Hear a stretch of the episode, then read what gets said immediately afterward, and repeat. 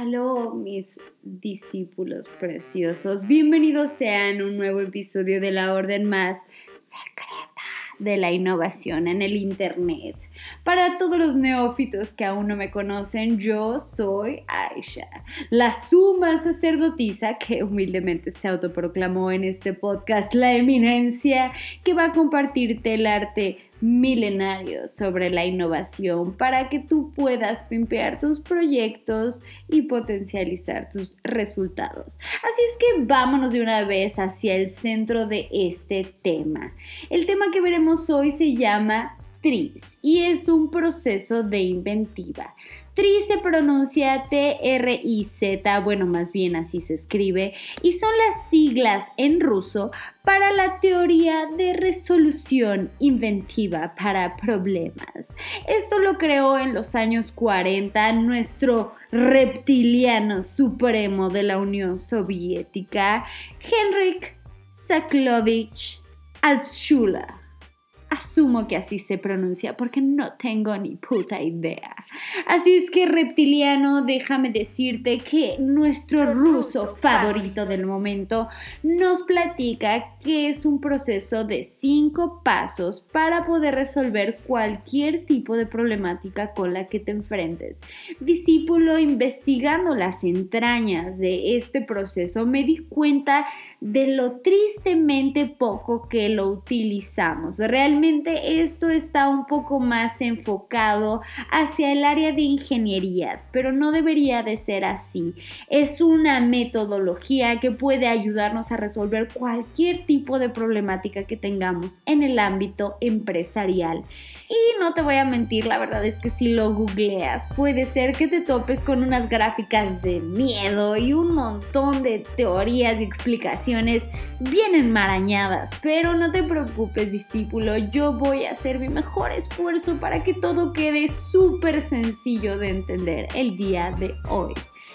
Te recuerdo que todo esto puedes encontrarlo en la página de la Orden Secreta en internet como una recapitulación visual por si necesitas una guía a lo largo de escuchar este podcast o si quieres reafirmar tus super sabios conocimientos y compartirlos para poder accionar con la información que te voy a dar hoy. Así es que vamos a empezar. El proceso que nos dice nuestro estimado rusito reptiliano inicia por definir el problema específico. Para poder hacerlo, primero es importante que entendamos en qué categoría está. Henrich nos da cinco niveles de problemáticas para poder categorizarlo. El primero es la problemática simple. Para poder resolverlo se necesita una solución no muy difícil. Generalmente es bastante evidente dónde está el problema y cómo hay que solucionarlo. Este ocupa el 32% de los casos. El segundo es el de mejora. En el de mejora se requiere un pensamiento un poco más avanzado, pero tampoco es necesario ir más allá de lo que es técnicamente simple de entender. Este ocupa el 45% de los pasos. De hecho, es el más popular, la verdad. El tercero es el de invención. En este, la solución es un poco más compleja y ocupa el 19% de los casos. El cuarto es el de cambios de paradigmas. Para poder darle solución a este tipo de problemática hay que generar completamente nuevos modelos, nuevos sistemas y vamos a tener que salir totalmente de nuestra área para poder realizarlo. Este se da el 4% de las veces. Y el último y el más cañón es el de invención pionera este requiere un descubrimiento totalmente nuevo, pero no te preocupes porque solo se da en el punto 3 de los casos. Ahora que ya sabes las 5 categorizaciones que nos sugiere nuestro rusito, podemos dividirlas en dos básicas. La primera compone las primeras dos que te mencioné, la simple y la de mejora. Estas dos se encuentran dentro de tu misma área de trabajo. ¿A qué me refiero? Si yo estoy resolviendo un problema de medicina, probablemente la solución va a estar dentro de la misma disciplina de medicina. Ahora, las otras tres, partiendo de la de invención, van a requerir que yo me salga completamente del entorno que ya conozco. Ahora, lo interesantísimo en esto, discípulos, y lo que yo quiero darles a entender es cómo aquí yace la semilla de la innovación. Para poder innovar debemos de recordar que uno parte de una necesidad, dos es algo que agrega valor y aporta valor a esa necesidad y tres que realmente es distinto.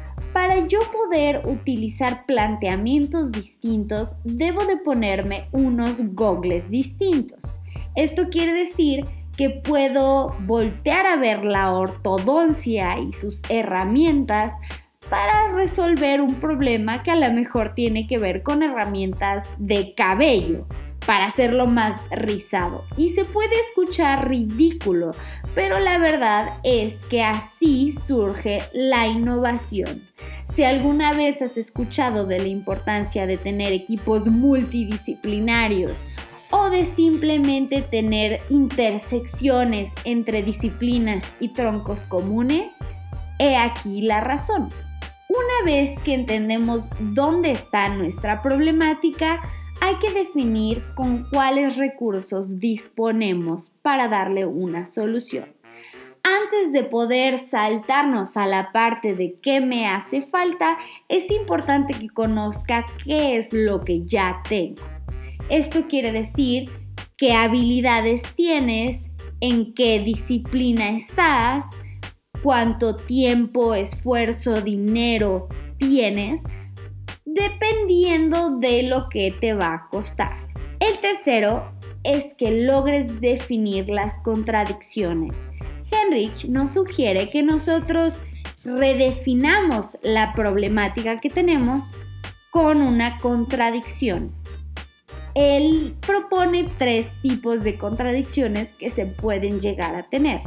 La primera es la técnica. Esto quiere decir que si una cosa mejora, la otra empeora por consecuencia.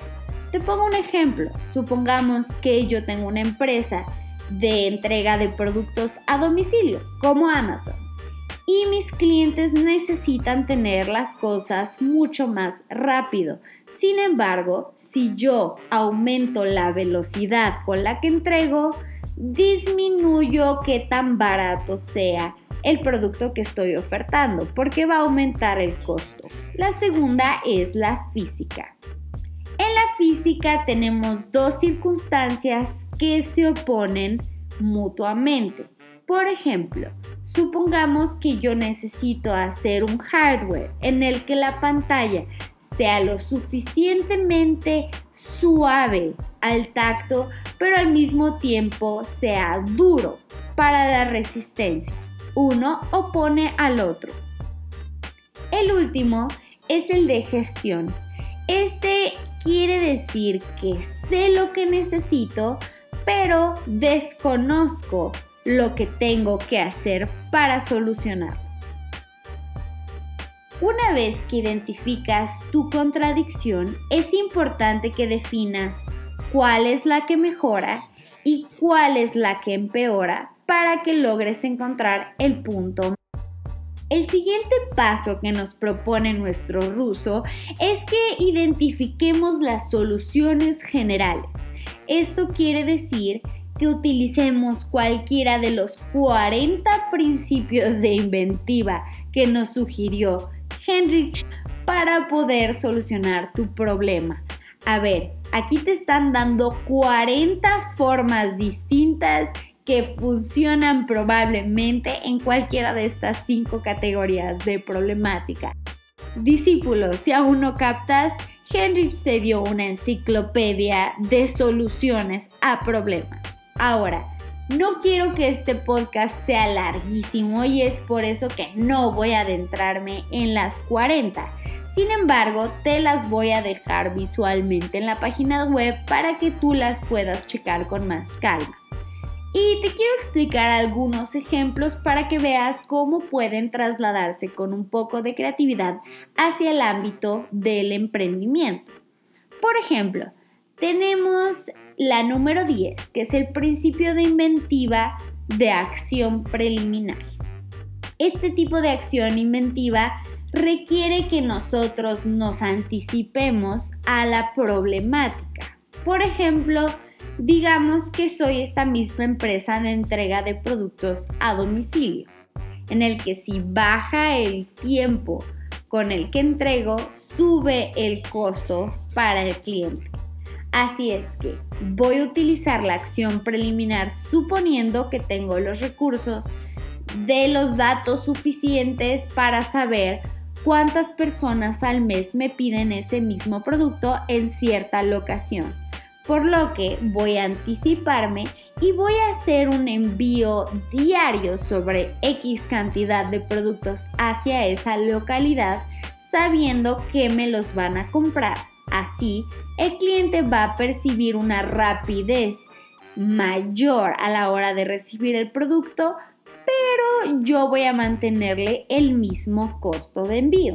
Otro ejemplo puede ser el número 6, el de la universalidad. Este básicamente quiere decir matar varios pájaros con una sola pedrada o atacar varios problemas con una sola solución. Por ejemplo, supongamos que yo tengo una escuela y que necesito generar pensamiento crítico como competencia en todos mis alumnos. Sin embargo, mi presupuesto no es suficiente para poder emplear a un profesor de pensamiento crítico hacer una materia entera y disponer del tiempo para impartir esta clase. Pero sí puedo dividir la metodología en diferentes tipos de disciplina y dar pensamiento crítico orientado a matemáticas, pensamiento crítico orientado a español, pensamiento crítico orientado a las ciencias naturales para generar esta competencia en mis alumnos sin tener que utilizar los recursos de los que no dispongo. Otro ejemplo podría ser el de acciones parciales. Este pudiera utilizarlo si, por ejemplo, soy un software y mi problemática está en que quiero lanzar mi proyecto en octubre por X razón. Sin embargo, para yo poderlo tener con todas las funcionalidades, voy a requerir 7 meses más. Ahora, puedo utilizar acciones parciales para dividir mi software en lanzamientos beta. Así puedo lograr una interacción con mis clientes, dar la fecha de lanzamiento a la que me comprometí, tener feedback de mis clientes y además poder complementar todas las funcionalidades ganando el tiempo que requiero. Estos son algunos ejemplos, pero realmente el quinto paso, que es lo que Henrik quiere mostrarnos, es que tú logres determinar la solución utilizando cualquiera de los 40 principios de inventiva que él te da de acuerdo a los recursos que tú tienes y de los que dispones. ¿Ves, discípulo? El tris es facilísimo de entender y facilísimo de usar.